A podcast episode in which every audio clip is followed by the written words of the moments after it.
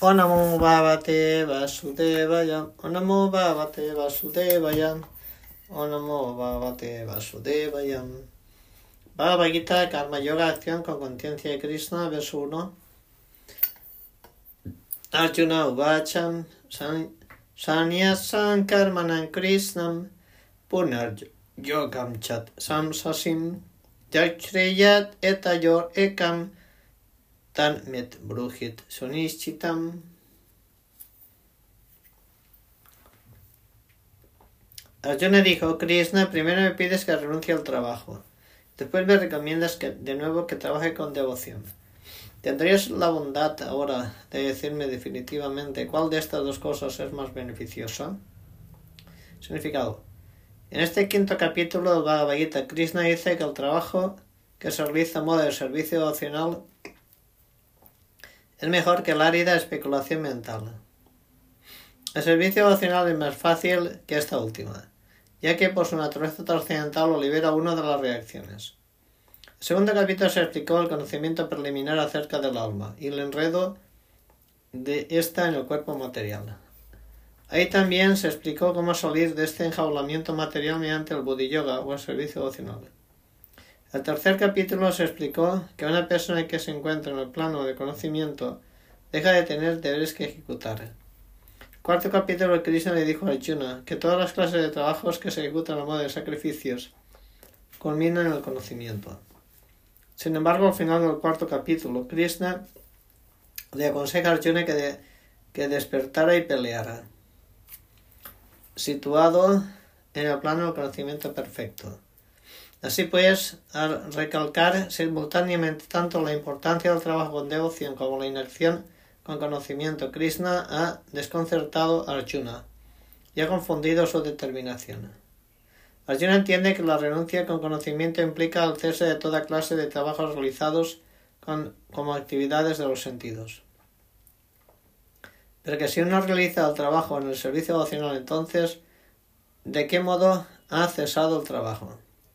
Otras palabras, él cree que el sanyas, la renunciación con conocimiento, debe estar libre por completo de toda clase de actividades, porque a él le parece que el trabajo y la renunciación son incompatibles.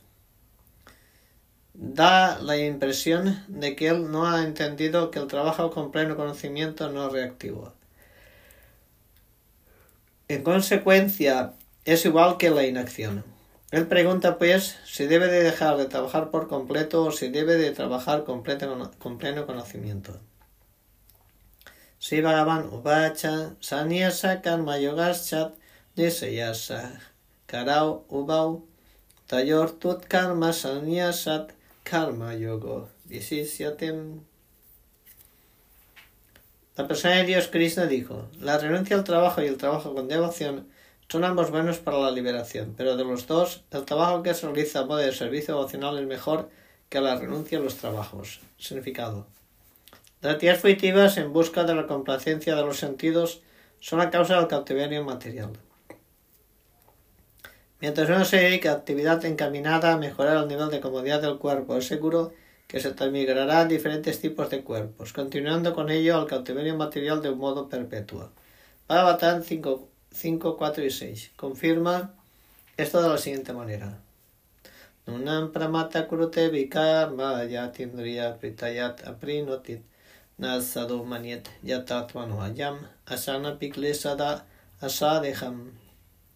Paravastavat avodajatot javanat jiñasatatma tatvam javat kriyastavat idam manobhai karmatma kanjena sarirabandam evanmana karma vasan panyuktem. Avidyatmanit upadijamanim petirnayavam mayiva sudevem nat muchate deja yogenatavat.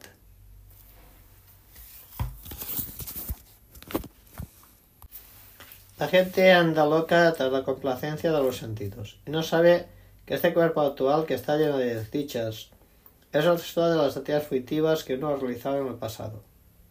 Aunque este cuerpo es temporal, siempre le está dando a uno problemas de muchas maneras. Por lo tanto, actuar en aras de la complacencia de los sentidos no es bueno. Mientras uno no indague acerca de su verdadera identidad, se lo considera un fracaso en la vida. Mientras uno no sepa sobre la identidad, tiene que trabajar como por resultados fruitivos en aras de la complacencia de los sentidos. Mientras uno no esté absorto en la conciencia de la complacencia de los sentidos, mientras uno esté absorto en la conciencia de la complacencia de los sentidos, tiene que transmigrar de un cuerpo a otro. Aunque la mente está absorta en actividades fruitivas e influida por la ignorancia, uno debe de cultivar un amor por el servicio devocional que se le presta a Vasudev. Solo entonces podrá uno tener la oportunidad de salirse del cautiverio de la existencia material. De manera que el guiana, el conocimiento de que uno no es este cuerpo material sino un alma espiritual, no es suficiente para la liberación. Uno tiene que actuar en la posición del alma espiritual, pues de lo contrario no hay escapatoria del cautiverio material. Sin embargo, la acción con conciencia de Cristo no es acción al plano fruitivo. Las actividades que se realizan con un pleno conocimiento refuerzan el adelanto de uno en el campo del conocimiento verdadero.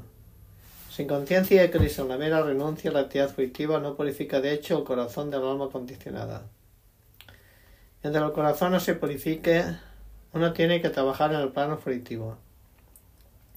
Pero la acción con conciencia de Cristo ayuda automáticamente que uno se escape del resultado de la acción fruitiva de modo que no se tenga que descender al plano material. Por consiguiente, la acción con conciencia de Cristo es siempre superior a la renunciación, la cual siempre acarrea el riesgo de caer.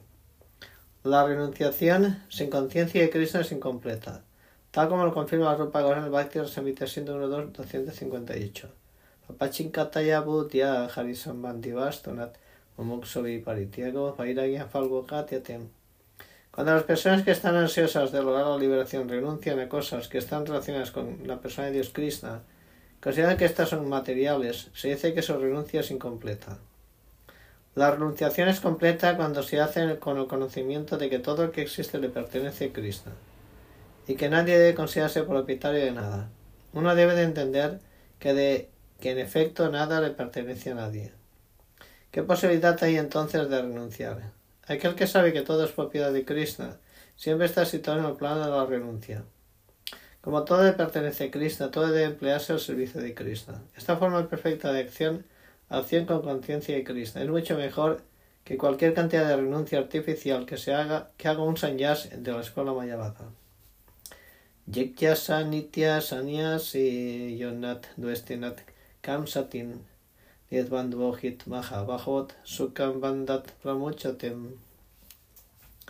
Aquel que ni odia ni desea el fruto de sus actividades es conocido como alguien que siempre ha renunciado. Esa persona liberada de toda clase de dualidades supera fácilmente el cautiverio material y se libera por completo Arjuna de los poderosos brazos. Significado.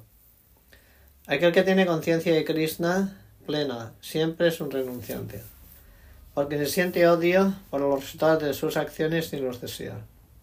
Un renunciante de esta índole, dedicado al laborioso servicio trascendental de Krishna, está plenamente capacitado en lo que se refiere al conocimiento, porque conoce la posición constitucional que tiene en su relación con Krishna. Ya sabe perfectamente bien que Krishna es el todo y que Él es la parte integral de Krishna.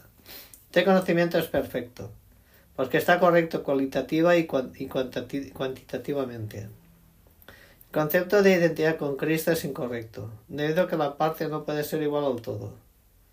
El conocimiento por el cual uno es idéntico en calidad pero diferente en cantidad es conocimiento trascendental correcto que lo lleva a uno a estar lleno en sí mismo, sin tener que ambicionar nada, ni lamentarse por nada. En su mente no hay ninguna dualidad, ya que todo lo hace por Cristo. Libre así del plano de la dualidad. Uno está libre incluso en este mundo material. Sankhya yoga pritak balat pavatantinat panditak ikat apyastita samyak uvayor vindate falam. Solo los ignorantes hablan del servicio devocional Karma Yoga como algo diferente del estudio analítico del mundo material Sankhya.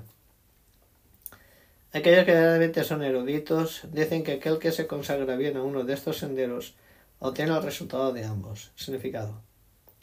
El objetivo del estudio analítico del mundo material es el de encontrar al alma de la existencia. El alma del mundo material es visto la superalma. El servicio devocional que se le presta a Krishna implica servicio a la superalma. Un proceso es el de encontrar la raíz del árbol, el otro es regarla. El verdadero estudiante de la filosofía Sankhya encuentra la raíz del mundo material, Vishnu.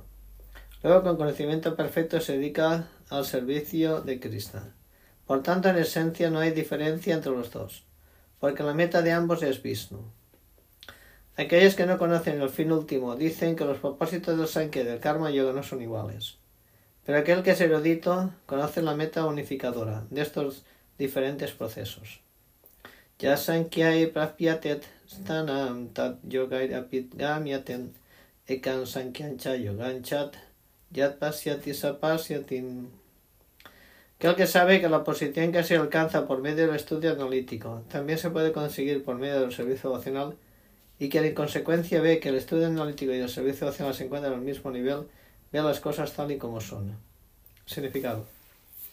El propósito de la investigación filosófica es la de encontrar la meta última de la vida.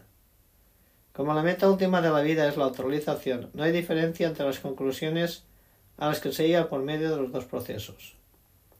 Mediante la investigación filosófica del Sankhya, uno llega a la conclusión de que la entidad no es, eh, no es parte integral del mundo material, sino del supremo espíritu total. Por consiguiente, el alma espiritual no tiene nada que ver con el mundo material. Su acción debe de tener alguna relación con Krishna. Cuando el alma actúa con conciencia de Krishna, se encuentra verdaderamente en su posición constitucional. En el primer proceso, el Sankhya, uno tiene que llegar a desapegarse de la materia. Y en el proceso de yoga devocional, uno tiene que apegarse al trabajo del proceso de conciencia de Krishna. En realidad ambos procesos son iguales, aunque externamente un proceso parece implicar desapego y el otro parece implicar apegos. El desapego de la materia y el apego a Krishna son una misma y única cosa. Aquel que puede ver esto, ve las cosas tal como son. Sanyasastum mahabajo dukanaptum ayogatah yogayuktum brahmat nachirenat digachatim. La mera renuncia a toda la actividad sin dedicarse al servicio vocacional de Cristo no puede hacer que uno se sienta feliz. Pero una persona sensata que está dedicada al servicio vocacional puede llegar al Supremo sin demora. Significado. Hay dos clases de sanyasis. Personas que están en la orden de vida de renuncia. Los sanyasis mayavadis se dedican al estudio de la filosofía Sankhya, mientras que los sanyasis vaisnavas se dedican al estudio de la filosofía del Bhagavatam, la cual proporciona el comentario indicado acerca de los Vedanta Sutra. Sanyasis mayavadis también estudian los Vedanta Sutra, pero usan su propio comentario, llamado Sariraka Vasya, que fue escrito por Sankaracharya. Estudiante de la escuela Bhagavat, está dedicado al servicio vocacional de Krishna conforme a la regulación Pancharatriki. Por consiguiente, el Sanyas Vaisnava tiene múltiples ocupaciones en el trascendental servicio de Krishna. Sanyasi Vaisnava no tiene nada que ver con la actividad material. Aún así, realiza días actividades en el servicio vocacional que le presta Krishna. Los sannyasis mayavadis, que están dedicados al estudio del Sankhya, del de la especulación, no pueden saborear el trascendental servicio devocional de Krishna. Como sus estudios se vuelven muy tediosos, a veces se cansan de la especulación brahman, a raíz de lo cual se refugian en el Bhagavatam sin la debida comprensión. En consecuencia, su estudio del Bhagavatam se vuelve problemático. La vida especulación y la interpretación impersonal por medio artificial son todas inútiles para los sanyasis eh, mayavadis. Los sannyasis Vaisnavas que están dedicados al servicio devocional se sienten felices en el desempeño de su deber trascendental. Tienen garantizada al final la entrada al reino de Goloka Brindavan. Los sannyasis mayavadis a veces caen de la senda de la autorización y pasan de nuevo a realizar actividad material de una naturaleza filantrópica altruista, que no es más que ocupación material. Se concluye entonces que aquellos que están dedicados a la actividad proceso en conciencia de Krishna están mejor situados que los sanyasis que están simplemente dedicados a especular acerca de lo que es el Brahman y de lo que no lo es. Aunque estos también llegan al proceso de conciencia de Krishna después de muchos nacimientos. Yoga yukto visut atma vijitatma jitendriyam sarva bhutatma bhutatman kurvana pinat lipyatem. Aquel que trabaja con devoción, que es un alma pura y que controla la mente y los sentidos. Es querido por todos y todos son queridos por él. Aunque esa persona siempre trabaja, jamás se enreda. Significado. Aquel que se encuentra en la senda de la liberación mediante el proceso de conciencia de Krishna, le es muy querido a todo ser viviente, y todo ser viviente le es muy querido a él. Eso se debe a su conciencia de Krishna. Una persona de esta categoría no puede pensar en ningún ser viviente como algo separado de Krishna. Del mismo modo que las hojas y las ramas del árbol no están separadas del árbol, ella sabe bien que al verter agua a la raíz del árbol, el agua se distribuirá por todas las hojas y ramas, aunque al suministrarle comida al estómago, la energía se distribuirá automáticamente por todo el cuerpo. Puesto que aquel que trabaja con conciencia de Krishna es el sirviente de todos, de él muy querido a todos. Y como todo el mundo está satisfecho con su trabajo, él tiene la conciencia pura. Como él tiene la conciencia pura, tiene la mente totalmente controlada. Y como tiene la mente controlada, también tiene los sentidos controlados. Como él siempre tiene la mente fija en Krishna, no hay ninguna posibilidad de que se aparte de Krishna. Y tampoco hay la posibilidad de que él ocupe los sentidos en cosas distintas al servicio de Krishna. A él no le gusta escuchar nada que no trate de Krishna. No le gusta comer nada que no se le haya ofrecido a Krishna. No desea ir a ninguna parte sin ello no tiene que ver con Krishna. De modo que él tiene los sentidos controlados. El hombre que tiene los sentidos controlados no puede ser ofensivo con nadie. Uno podría preguntar ¿por qué entonces fue Arjuna ofensivo en la batalla con otras personas? No tenía conciencia de Krishna. Arjuna solo fue ofensivo externamente, porque tal como ya se explica en el capítulo 2, todas las personas que estaban reunidas en el campo de batalla seguirían viviendo individualmente, pues el alma nunca puede ser matada. Así que en términos espirituales nadie fue matado en el campo de batalla de Kurukshetra. Solo se cambiaron sus trajes por orden de Krishna, que estaba presente personalmente. Por tanto, mientras Arjuna peleaba en el campo de batalla de Kurukshetra, no estaba de hecho peleando en absoluto, tan solo estaba cumpliendo la orden de Krishna con plena conciencia de Krishna. Una persona como él nunca se enreda en las reacciones del trabajo. manieta pasyan swimban srisanjigram asnangacham swapan swasam palapan visiyangrinam usmisan nimisan apit vartanta una persona con conciencia divina aunque se dedique a ver, escuchar, tocar, oler, comer, desplazarse, dormir, respirar. Siempre sabe para sí que de hecho no hace nada en absoluto. Pero mientras habla, evacúa, recibe, abre o cierra los ojos. Siempre sabe que solo los sentidos materiales están ocupados con sus objetos y que ella está apartada de ellos. Significado. Una persona con conciencia de Krishna es pura en su existencia y por ende no tiene nada que ver con ningún trabajo que dependa de las cinco causas inmediatas y remotas el ejecutor, el trabajo, la situación, el esfuerzo y la providencia. Entonces se ve que ella está dedicada al amoroso trascendental servicio de Krishna. Aunque parezca que dicha persona actúa con el cuerpo y los sentidos, siempre está consciente de su verdadera posición, que es la de dedicarse a la actividad espiritual. En el estado de conciencia material, los sentidos se dedican a su propia complacencia, pero en el estado de conciencia de Krishna,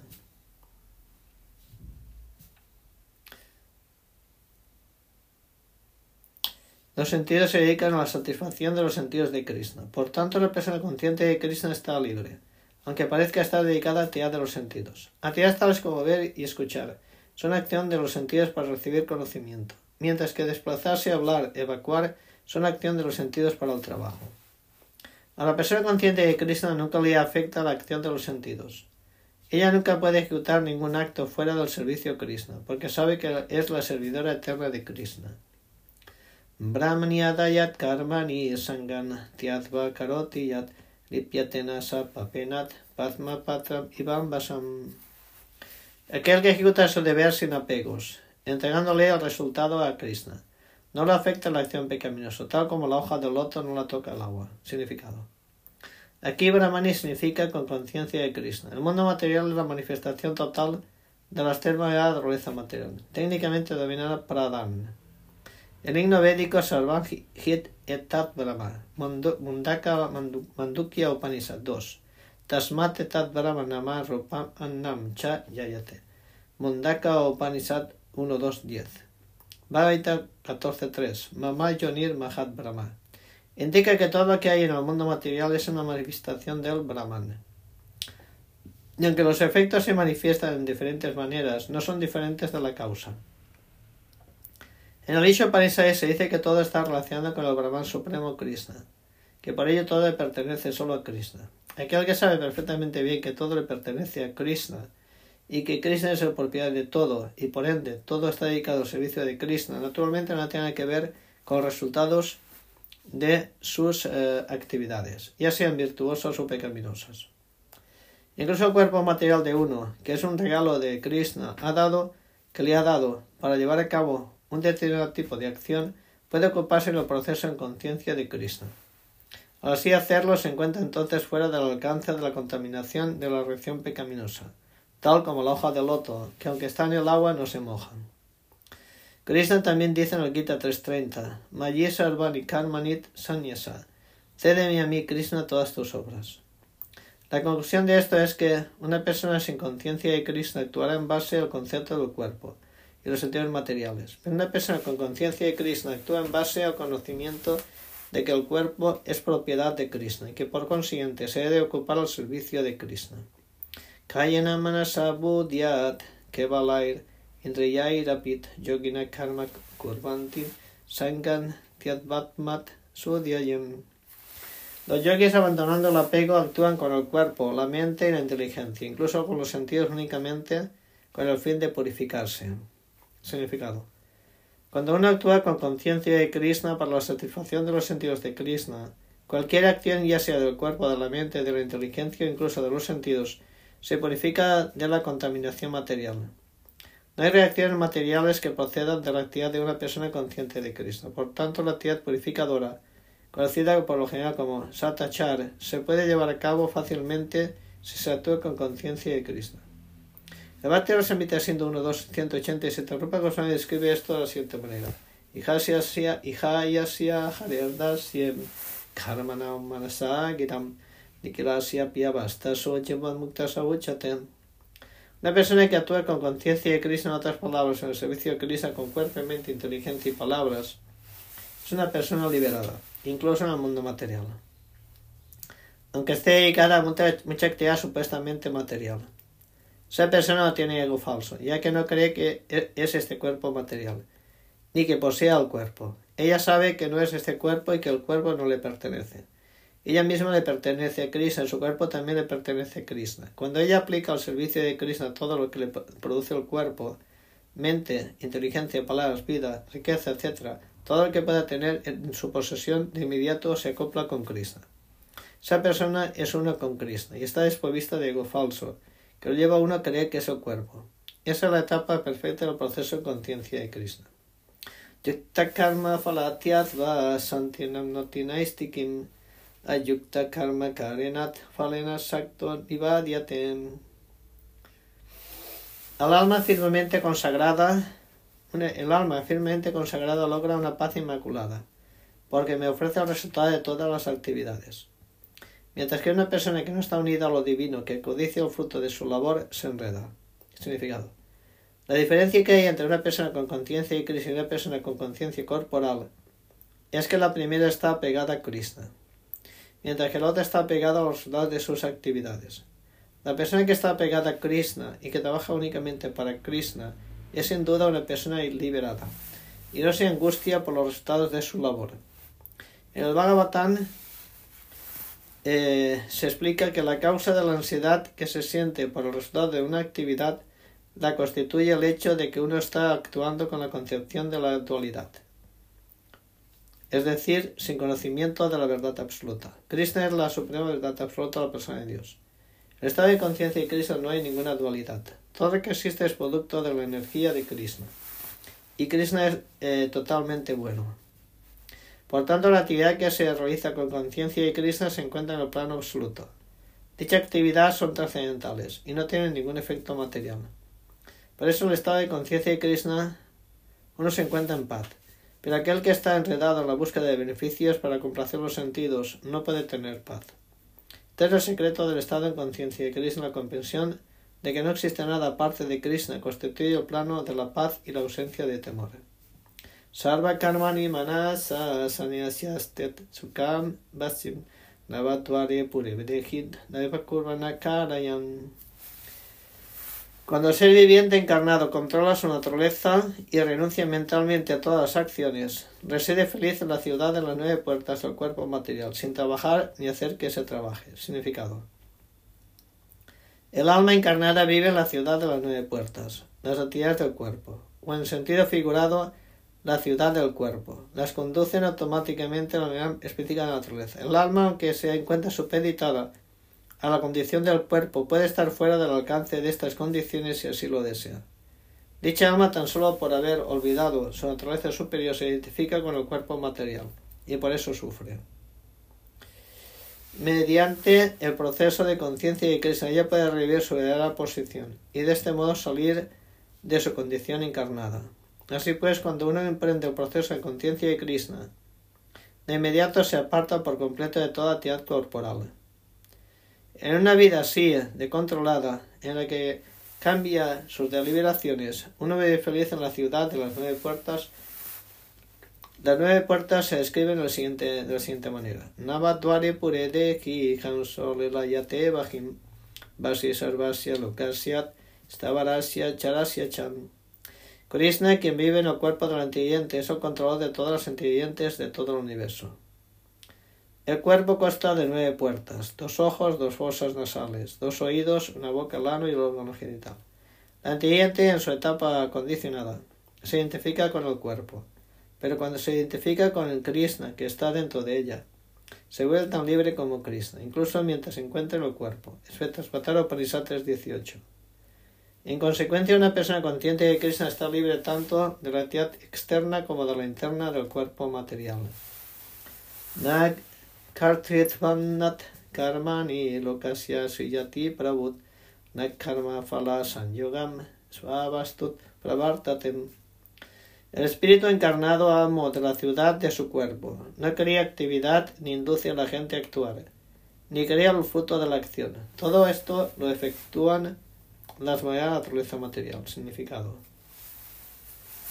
Tal como se explicará el capítulo 7, el entiende es una de las energías naturalezas de Krishna, pero es diferente de la materia, que es otra naturaleza de Krishna, llamada inferior.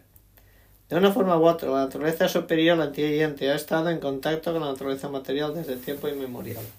El cuerpo material o la morada material que ella obtiene es la causa de una variedad de actividad y su reacción resultante. Al vivir en semejante atmósfera condicional, si por ignorancia uno se identifica con el cuerpo, uno sufre el resultado de la actividad del cuerpo. Es una ignorancia adquirida desde tiempo inmemorial lo que causa la congoja y el sufrimiento físico. Tan pronto como la inteligente se aparta de la actividad del cuerpo, se libera también de la reacción. Mientras ella se encuentra en la ciudad del cuerpo, parece ser el ama de él, pero de hecho ni es el propietario del cuerpo ni la controladora de la acción y reacción de dicho cuerpo. Ella simplemente está en medio del océano material, luchando por la existencia. Las olas del océano la están sacudiendo y ella no tiene control sobre estas olas. La mejor solución para ella es salirse del agua mediante el trascendental proceso en conciencia de Krishna. Solo esto la salvará de todos los trastornos. Nada te kasya chit papam, nachaiva sukritam vivum ayenat pritiam yanam tenat muyantit yantavam. El Señor Supremo tampoco asume la responsabilidad de la tía pecaminosa y piadosa de nadie. Sin embargo, el ser encarnado está confundido a causa de la ignorancia que cubre su verdadero conocimiento. Significado. La palabra sánscrita vibu se refiere a Krishna, quien está colmado de ilimitado conocimiento, riqueza, fuerza, fama, belleza y renunciación. Krishna siempre está satisfecho en sí mismo, sin que lo perturben las actividades pecaminosas o piadosas que se realizan. Krishna no crea una determinada situación para ningún entiende, pero la entiende confundida por la ignorancia desea ser puesta en ciertas condiciones de vida y con ello comienza su cadena de acción y reacción. Por su naturaleza superior, la entiende está colmada de conocimiento. No obstante, debido a su limitado poder, es propensa a ser influida por la ignorancia. Krishna es omnipotente, pero la inteligente no lo es. Krishna es vivo, omnisciente, pero la inteligente es ano, atómica. Como ella es un alma viviente, tiene la capacidad de desear por medio de su libre albedrío. Ese deseo lo, cumple únicamente el, omnipotente Krishna. Sí, pues cuando el entiende se confunde en su deseo, Krishna le permite complacerlo, pero Krishna nunca es responsable de la acción y reacción de la situación específica que pueda desearse. Por consiguiente, como el alma encarnada se encuentra en una condición confundida, se identifica con el cuerpo material circunstancial y queda supeditada al sufrimiento y felicidad temporal que hay en la vida. Krishna una forma de Paramana, superalma, es un compañero constante del antiguiente, en virtud de lo cual puede darse cuenta de los deseos del alma individual, tal como uno puede oler el aroma de la flor al estar cerca de ella. El deseo es una forma sutil de condicionamiento para el antiguiente. Krishna le satisface el deseo según ella lo merezca. El hombre propone y Dios dispone. Por lo tanto, el individuo no es omnipotente en lo que respecta a complacer sus deseos. Sin embargo, Krishna puede cumplir todos los deseos, y como Krishna es imparcial con todos, no se interfiere en los deseos de la diminuta independiente entidad viviente. No obstante, cuando uno desea Krishna, Krishna se ocupará de uno de modo especial y lo animará a tener deseos por los cuales uno podrá llegar a Krishna y ser feliz eternamente. El himno védico declara Esahwit evat sadhu karma karayatim tanjam evyot lokevyat onisatem esa ut ubasadu karmat karayatim san adot Krishna ocupa antiguiente en actividades piadosas para que ella pueda elevarse. Krishna la ocupa en actividades impías, de modo que ella puede irse al infierno. Kausit Taki Upanishad 3.8 Agyo yanturani soayam atmana sukha dukayot preritot gachat swargan vasvabram evacham la entiende es completamente dependiente de su aflicción y en su felicidad. Por la voluntad del Supremo puede ir al cielo o al infierno, tal como una nube es llevada por el aire. De modo que el alma encarnada, debido a su deseo inmemorial de eludir el estado de conciencia de Krishna, causa su propia confusión. En consecuencia, en que por constitución ella es eterna, bienaventurada y tiene conocimiento, debido a la pequeñez de su existencia, olvida su posición constitucional de servicio a Krishna y queda atrapada así por la desciencia, bajo el hechizo de la ignorancia. La antigente alega que Krishna es responsable de su existencia condicionada. Vedanta Sutta 2.1.34 también confirma esto. Vaisamiat nigrani nietna sapek satvat tatahit dasayati. Krishna ni odia ni quiere a nadie, aunque parezca que lo hiciera. Krishna ni odia ni quiere a nadie aunque parezca que lo hiciera. Yanena tutat angyanam nasitam atmanam desamaditya yanam tat param. Sin embargo, cuando uno se ilumina con el conocimiento mediante el cual se estudia la ciencia, entonces su conocimiento lo revela todo, tal como el sol ilumina todo durante el día. Significado. Aquellos que han olvidado Krishna, sin duda que han de estar confundidos. Pero aquellos que tienen conciencia de Cristo no lo están en absoluto.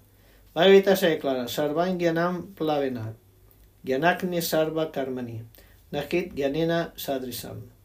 El conocimiento es algo que siempre se tiene en alta estima. ¿Y qué conocimiento es ese? El conocimiento perfecto se obtiene cuando uno se entrega a Krishna, tal como el capítulo 7, verso 19. Bajo yamanamante Gyanamam Prapadyate. Después de pasar por muchísimos nacimientos, cuando alguien posee conocimiento perfecto, se entrega a Krishna. Cuando alguien llega al estado de conciencia de Krishna, entonces todo se le revela, tal como el sol revela todo durante el día. La gente se confunde de muchas maneras. Por ejemplo, cuando, cuando sin ningún miramiento cree ser Dios, Krishna, de hecho cae en la última etapa de la trampa de la neciencia. Si entiende es Dios, Krishna, entonces, ¿cómo puede confundirla la neciencia? ¿Acaso a Krishna Dios lo confunde la neciencia? Si así fuera la neciencia o, Satanás sería más grande que Krishna Dios. El conocimiento se puede obtener de una persona que posea perfecta conciencia de Krishna. Por consiguiente, uno tiene que buscar a ese maestro espiritual genuino, bajo sus órdenes, aprender lo que es el proceso en conciencia de Krishna, pues dicho proceso disipará sin duda toda la neciencia, tal como el sol disipa la oscuridad.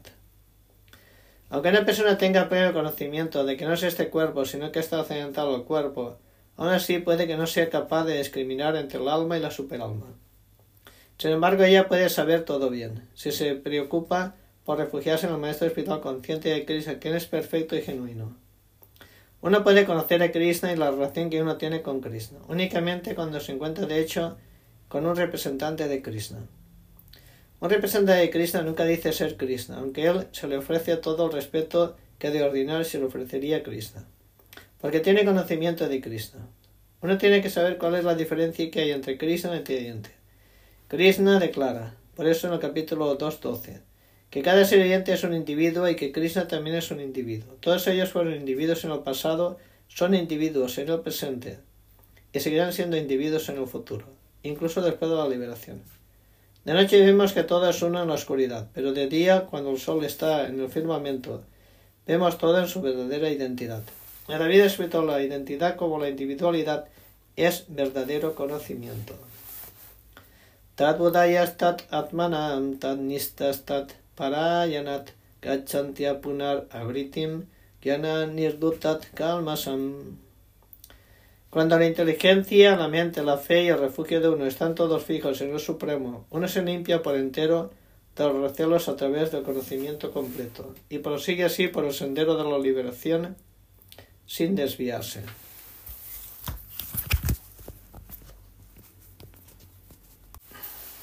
Significado. La suprema verdad trascendental es el Señor Cristo. Todo el Bhagavad Gita se centra alrededor de la declaración de que Cristo es la persona de Dios. Es el veredicto de toda la literatura védica. Para Tattva significa la realidad suprema, que los conocedores de lo supremo entienden como Brahman, Paramatma y Bhagavan. Bhagavan, la persona de Dios Krishna, es la última palabra en lo que se refiere al absoluto. No hay nada más que esto. Krishna dice, Mata paratarananiat kinchitasti dhananyaya. El Brahman personal también es sustentado por Krishna. Brahmanoji pratistaham. Por consiguiente, de todas las maneras, Krishna es la realidad suprema. Aquel cuya mente, inteligencia y fe refugio siempre están en Krishna. En otras palabras, aquel que está plenamente consciente de Krishna está indudablemente bien limpio de todos los recelos y tiene conocimiento perfecto de todo cuando concierne a la trascendencia. Una persona consciente de Krishna puede entender a cabalidad que en Krishna existen dualidades, la identidad y la individualidad simultáneas. Equipado con este conocimiento trascendental, uno puede progresar de un modo continuo en el sendero de la liberación. Vidya Vinaya Sampane Brahmaniga Vihastini Sunichaiva Svapaki Chapandita Samadar Sinam. Los sabios humildes en virtud del conocimiento verdadero ven con la misma visión a un manso y erudito brahmana, a una vaca, un elefante, un perro y un comeperros paria. Significado. Una persona consciente de Krishna no hace ninguna diferencia entre especies o castas. Puede que el brahman y el paria sean diferentes desde el punto de vista social que un perro, una vaca o un elefante sean diferentes desde el punto de vista de la especie. Pero estas diferencias de cuerpo son insignificantes desde el punto de vista de un trascendentalista erudito. Esto se debe a la relación que todos ellos tienen con el Supremo, Krishna. Ya que Krishna, por medio de su porción plenaria como Paramatma, se encuentra presente en el corazón de todo el mundo, esta clase de conocimiento acerca de Krishna es verdadero conocimiento. En lo que respecta a los cuerpos de diferentes castas o de diferentes especies de vida, Krishna es igualmente bueno con todos, porque Krishna trata a cada ser viviente como un amigo. Aún así se mantiene como Paramatma, sin importar la circunstancia en que se encuentra antiguamente. Como el Paramatma, Krishna está presente tanto en el Pariya como en el Brahmana, aunque el cuerpo del Brahmana y del Pariya no son iguales. Los cuerpos son productos materiales de diferentes maneras de naturaleza material, pero el alma y la superalma que están dentro del cuerpo son de la misma calidad espiritual. Sin embargo, la semejanza que hay entre la, cualidad del alma y la superalma no, es las, no las vuelve iguales en cantidad, ya que el alma individual solo está presente en ese cuerpo específico, mientras que Paramatma está presente en todos y en cada uno de los cuerpos. La persona consciente de Krishna tiene pleno conocimiento de esto y por lo tanto es realmente erudita y tiene una visión equitativa. La característica similar que hay entre el alma y la superalma son las de que ambas son conscientes, ambas son eternas, ambas son bienaventuradas. Pero que, las, pero pero lo que las diferencia es que el alma individual es consciente dentro de la limitada jurisdicción del cuerpo, mientras que la superalma es consciente de todos los cuerpos. La superalma se encuentra presente en todos los cuerpos sin distinción. samiet titan manam nirdoshanhit saman brahmat tasma brahmanetestitam. Aquellos que tienen la mente establecida en la igualdad y en la ecuanimidad y han conquistado la condición del nacimiento y la muerte.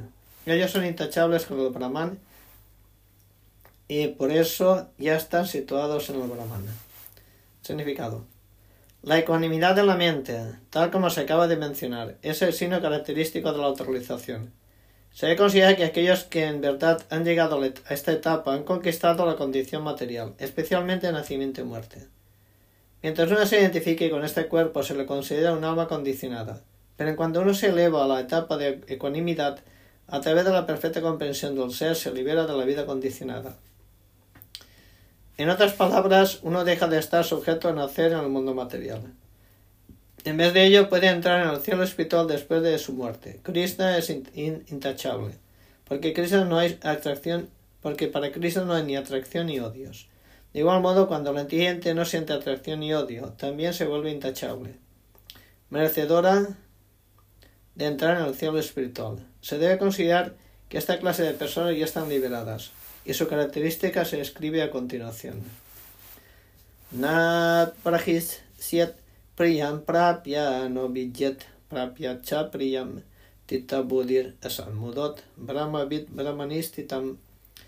Una persona que ni se regocija al conseguir algo agradable ni se lamenta al, al obtener algo desagradable que es inteligente en relación con el ser, que no se confunde y que conoce la ciencia de Krishna, y ya está situada en la trascendencia. Significado. Aquí se da la característica de la persona autorizada. La primera característica es que no se deja engañar por el falso proceso de identificar el cuerpo con su verdadero ser. Ella sabe perfectamente que no es este cuerpo, sino una porción fragmentaria de Krishna. Así pues, ella no se alegra al conseguir algo, ni se lamenta al perder algo que está relacionado con este cuerpo. Esa estabilidad de la mente se denomina Stita Buddhi inteligencia en relación con un ser.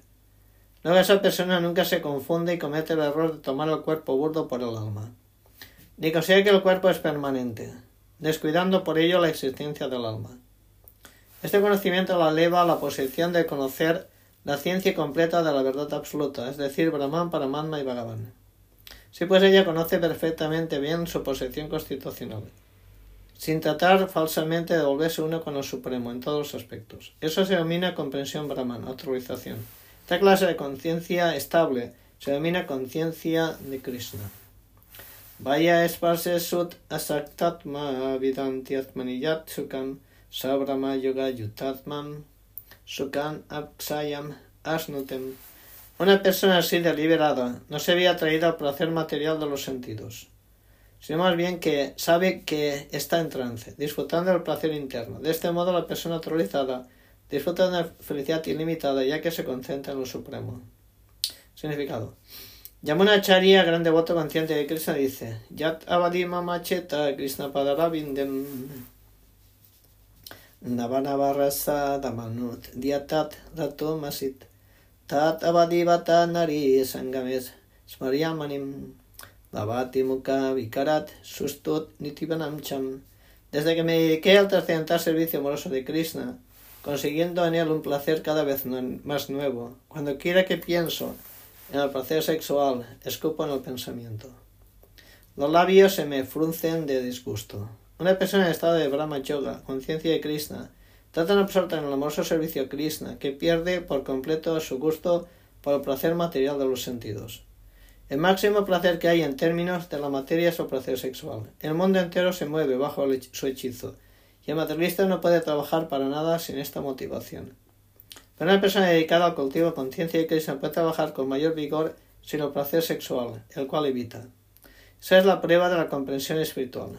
La comprensión espiritual y el placer sexual no van de la mano. Una persona consciente de Krishna no la atrae ninguna clase de placer de los sentidos, debido a que es un alma liberada. Bogam evatem arit antam banta kaunteyam nate budam. Una persona inteligente no participa de cosas que son fuentes de desdicha, las cuales se deben al contacto con los sentidos materiales. O hijo de Kunti, esa clase de placeres tienen un comienzo y un final, y por eso el hombre sabio no se deleita con ellos. Significado. Los placeres materiales de los sentidos se deben al contacto con los sentidos materiales, todos los cuales son temporales, ya que el propio cuerpo es temporal. Al alma liberada no le interesa nada que sea temporal, puesto que el alma liberada conoce bien los deleites del placer trascendental. ¿Cómo puede acceder a disfrutar del placer falso? Padma Puran Ramachandra Satanam, en verso 8 dice Ramante yogino anante satyananda chit atmanim eti rama sau param brahmat vidiyatem. Los místicos obtienen de la verdad absoluta placeres trascendentales ilimitados. Por consiguiente, la suprema verdad absoluta, la persona de Dios Krishna, también se le conoce como Rama. Bhagavatam 5.5.1 también dice, Nayan dejo ni lo que kastan kamanar ratet tapo.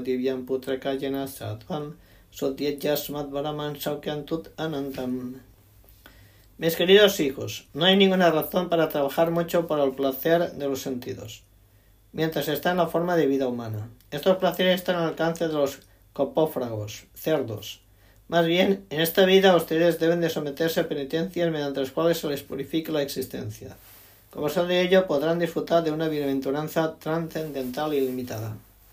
Por lo tanto, aquellos que son verdaderos yogis, trascendentalistas eruditos, no los atraen los placeres de los sentidos, que son la causa de la existencia material continua. Cuando más uno está adicto al placer material, más lo atrapan el sufrimiento material. Cuando más uno está adicto al placer material, más lo atrapa el sufrimiento material.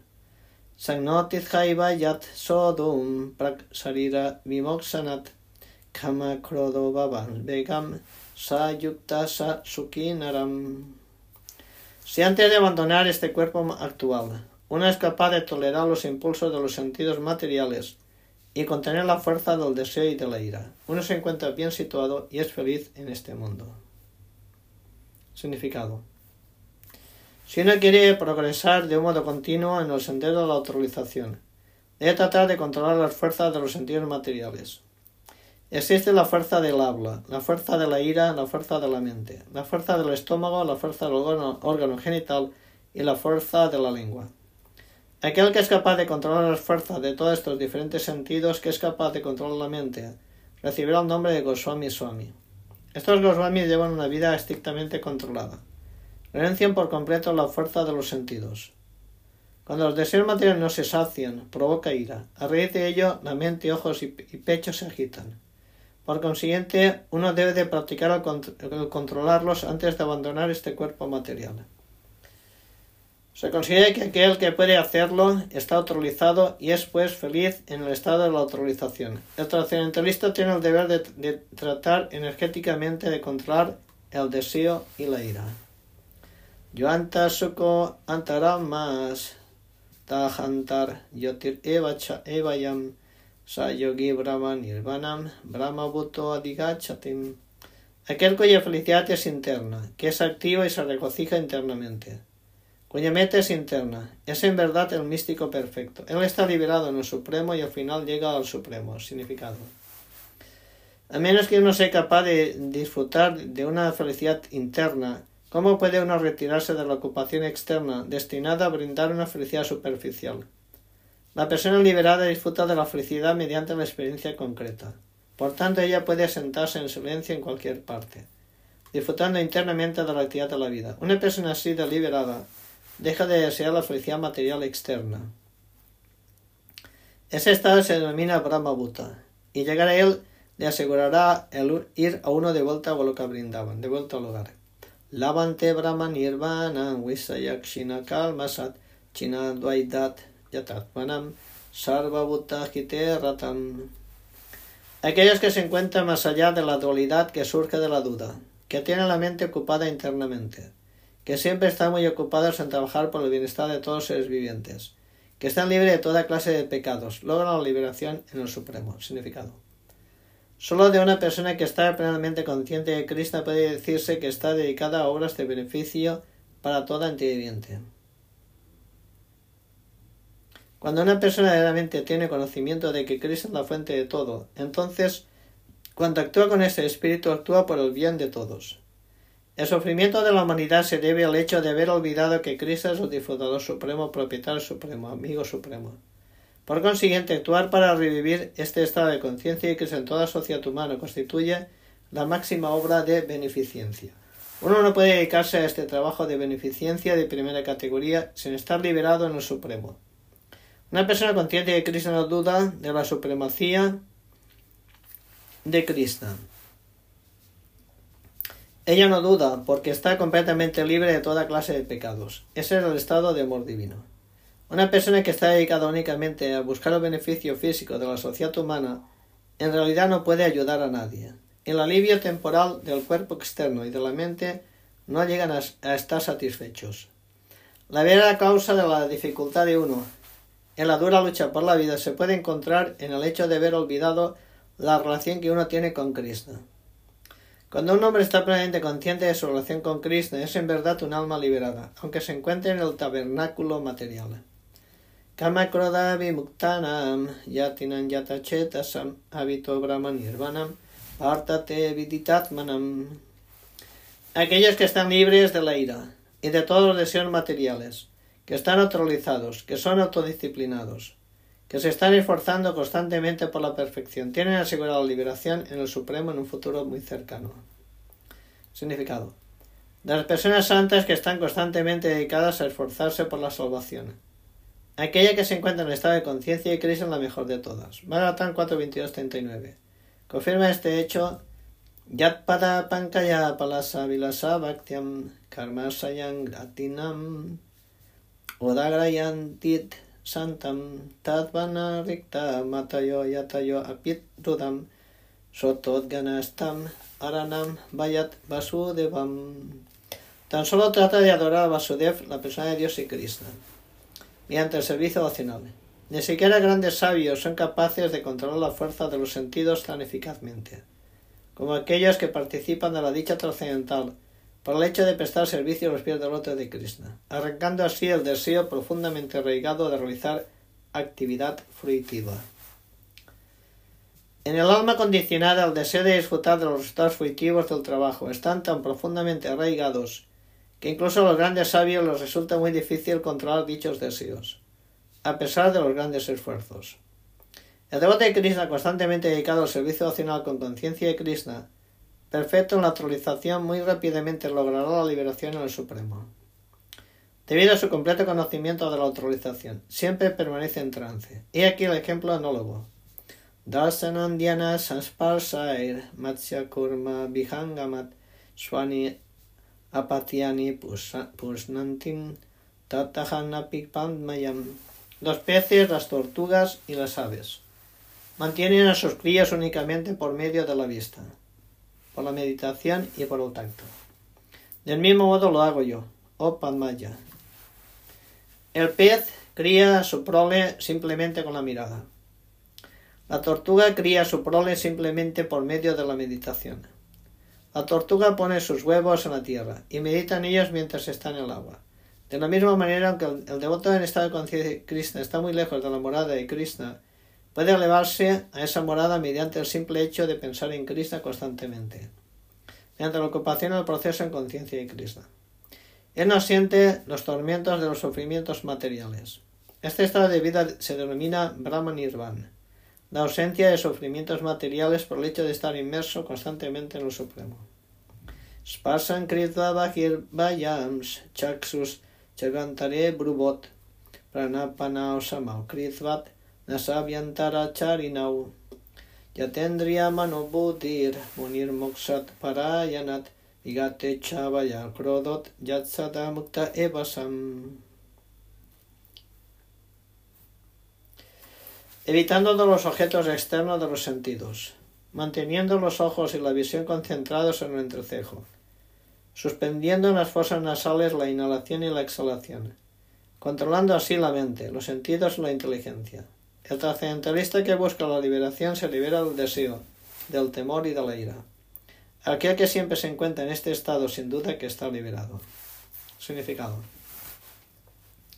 Cuando uno está dedicado al proceso de conciencia y Krishna puede entender de inmediato la identidad espiritual que tiene. Luego puede entender a Krishna por medio del servicio devocional. Cuando uno está bien situado en el servicio devocional llega a la posición trascendental con la capacidad de sentir la presencia de Krishna en la esfera de la actividad que uno realiza. Esta posición específica se denomina liberación en el Supremo. Después de explicar los antidichos principios de la liberación en el Supremo, Krishna instruye Arjuna en relación con la manera en que uno puede llegar a esa posición mediante la práctica del misticismo, yoga, conocido como Astanga Yoga, el cual se puede dividir en ocho pasos, conocidos como Yam Niyam, Asam Pranayam, Pratyahara Dharan, Dhyana Samadhi. Capítulo 6 explica detalladamente el tema del yoga, y al final del capítulo 5 dicho tema solo se explica de un modo preliminar. Uno tiene que excluir los objetos de los sentidos tal como el sonido, sensación de tacto o forma, gusto olor, mediante el proceso de pratyahara de yoga. Luego mantener la vista dirigida al entrecejo, concentrarse en la punta de la nariz con los párpados semiabiertos. De nada sirve cerrar los ojos por completo, pues entonces hay muchas posibilidades de quedarse dormido. Ni tampoco se gana nada con abrir los ojos por completo, ya que entonces existe el peligro de eh, ser atraído por los objetos de los sentidos. El movimiento respiratorio se eh, el, movimiento eh, respiratorio se contiene dentro de la fosa nasal, mediante la neutralización de los aires que suben y bajan dentro del cuerpo. Por medio de la práctica de esa clase de yoga se es capaz de lograr el control de los sentidos y apartarse de los objetos externos de los sentidos. De este modo prepararse para la liberación en el Supremo. Este proceso de yoga lo ayudará a uno a liberarse de toda clase de temor e ira. De este modo sentir la presencia de la superalma en la situación trascendental. En otras palabras, el proceso de conciencia de Krishna es la manera más sencilla de agotar el principio del yoga. Esto se explicará a fondo en el siguiente capítulo. Sin embargo, como la persona consciente de Krishna siempre está dedicada al servicio devocional, no corre el riesgo de que los sentidos se pierdan en alguna otra ocupación. Esta manera de controlar los sentidos es mejor que el Astanga Yoga. Bhaktaran Yagyatapasan Sarvalokamahés Varan Sukhitan Sarvabhutanan Gyanatmam Santim Richatim. Una persona que tiene plena conciencia de mí, que me conoce como el beneficiario último de todos los sacrificios y austeridades, como el Señor Supremo de todos los planetas y semidioses, como el benefactor y bien queriente de todo entidiente. Se libra del tormento del sufrimiento material y encuentra la paz. Significado. Todas almas condicionadas que están en las garras de la energía ilusoria ansían encontrar la paz en el mundo material. Pero ellas no conocen la fórmula de la paz, la cual se explica en esta parte del Bhagavad Gita. La mejor fórmula para la paz es simplemente esta. Krishna es el beneficiario de toda actividad humana. Los hombres deben de ofrecer todo al servicio trascendental de Krishna, porque Él es el propietario de todo el planeta y y de todos los respectivos semidioses. Nadie es más grande que Krishna. Krishna es el más grande, más grande que los semidioses, más grande de todos, es decir, Shiva y Brahma. En el Veda, el Vespetasvatara Upanishad 6.7 se escribe a Krishna como Tan Isvaranam Paramam Mahesvaram, la entiende bajo el hechizo de la ilusión. Están tratando de ser amas de todo lo que ven, pero en realidad están dominadas por la energía material de Krishna. Krishna es el amo de la naturaleza material. El alma condicionada se encuentra bajo la estricta regla de la naturaleza material.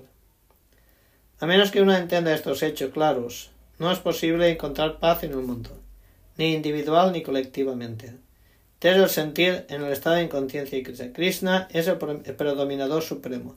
Todo inteligente, incluso los grandes semidioses, son subordinados. Uno puede encontrar la paz perfecta solo si se tiene completa conciencia de Krishna. Este capítulo quinto es una explicación práctica del proceso en conciencia de Krishna, generalmente conocido como Karma Yoga. Aquí se contesta la pregunta producto de la especulación mental acerca cómo el Karma Yoga puede brindar liberación. Trabajar con conciencia de Krishna es trabajar con pleno conocimiento de que Krishna es el predominador. Ese trabajo no es diferente del conocimiento trascendental. El proceso directo de conciencia de Krishna es el Bhakti Yoga y el Dhyana Yoga es el sendero que conduce al Bhakti Yoga. Conciencia de Krishna significa trabajar con pleno conocimiento de la relación que uno tiene con el Absoluto Supremo Krishna. En la perfección de ese estado de conciencia es el pleno conocimiento acerca de Krishna, la persona de Dios. El alma pura, en su carácter de parte integral fragmentaria de Krishna, es la servidora y sirviente eterna de Krishna. Ella se pone en contacto con Maya la ilusión debido al deseo de enseñorearse de Maya. Y esta es la causa de sus muchos sufrimientos. Mientras ella esté en contacto con la materia, tendrá que trabajar en función de la necesidad material. Sin embargo, el proceso de conciencia de Krishna lleva a uno a la vida espiritual, incluso mientras uno se encuentra dentro de la jurisdicción de la materia, ya que es un despertar de la existencia espiritual mediante la práctica en el mundo material. Cuando más uno está adelantado, más está liberado de las garras de la materia. Krishna no es parcial para con nadie. Todo depende de la ejecución práctica del deber de uno en el proceso en conciencia de Krishna, lo cual ayudará a uno a controlar los sentidos en todos los aspectos y a conquistar la influencia del deseo y de la ira. Aquel que se mantiene firme en el estado de conciencia de Krishna controlando la pasión ante dicha, permanecerá de hecho en la etapa trascendental Brahma Nirvana. El misticismo de yoga de ocho fases se practica automáticamente en el proceso en conciencia de Krishna, porque en este se cumple el propósito supremo. La práctica de Yama ni Sana, Pranayam, Pratyahara, Dharana, Dhyana y Samadhi hay un proceso gradual de elevación, pero ello automáticamente únicamente sirve de antesala a la perfección del servicio devocional, que es lo único que le puede conferir paz al ser humano. La perfección del servicio devocional es la máxima perfección de la vida. Así termina el significado Bhaktivedanta, quinto capítulo del Señor Bhagavad titulado En relación con el karma llega o la acción con conciencia de Krishna. Jai Sri Krishna Chaitanya Prabhu Nityananda Sri Advaita Gadadhar Sivachadi Guravatta Brinda Hare Krishna, Hare Krishna, Krishna Krishna, Hare Hare, Hare Rama, Hare Rama, Rama Rama, Hare Hare, Om Tat Sat Hari Om Prabhupada.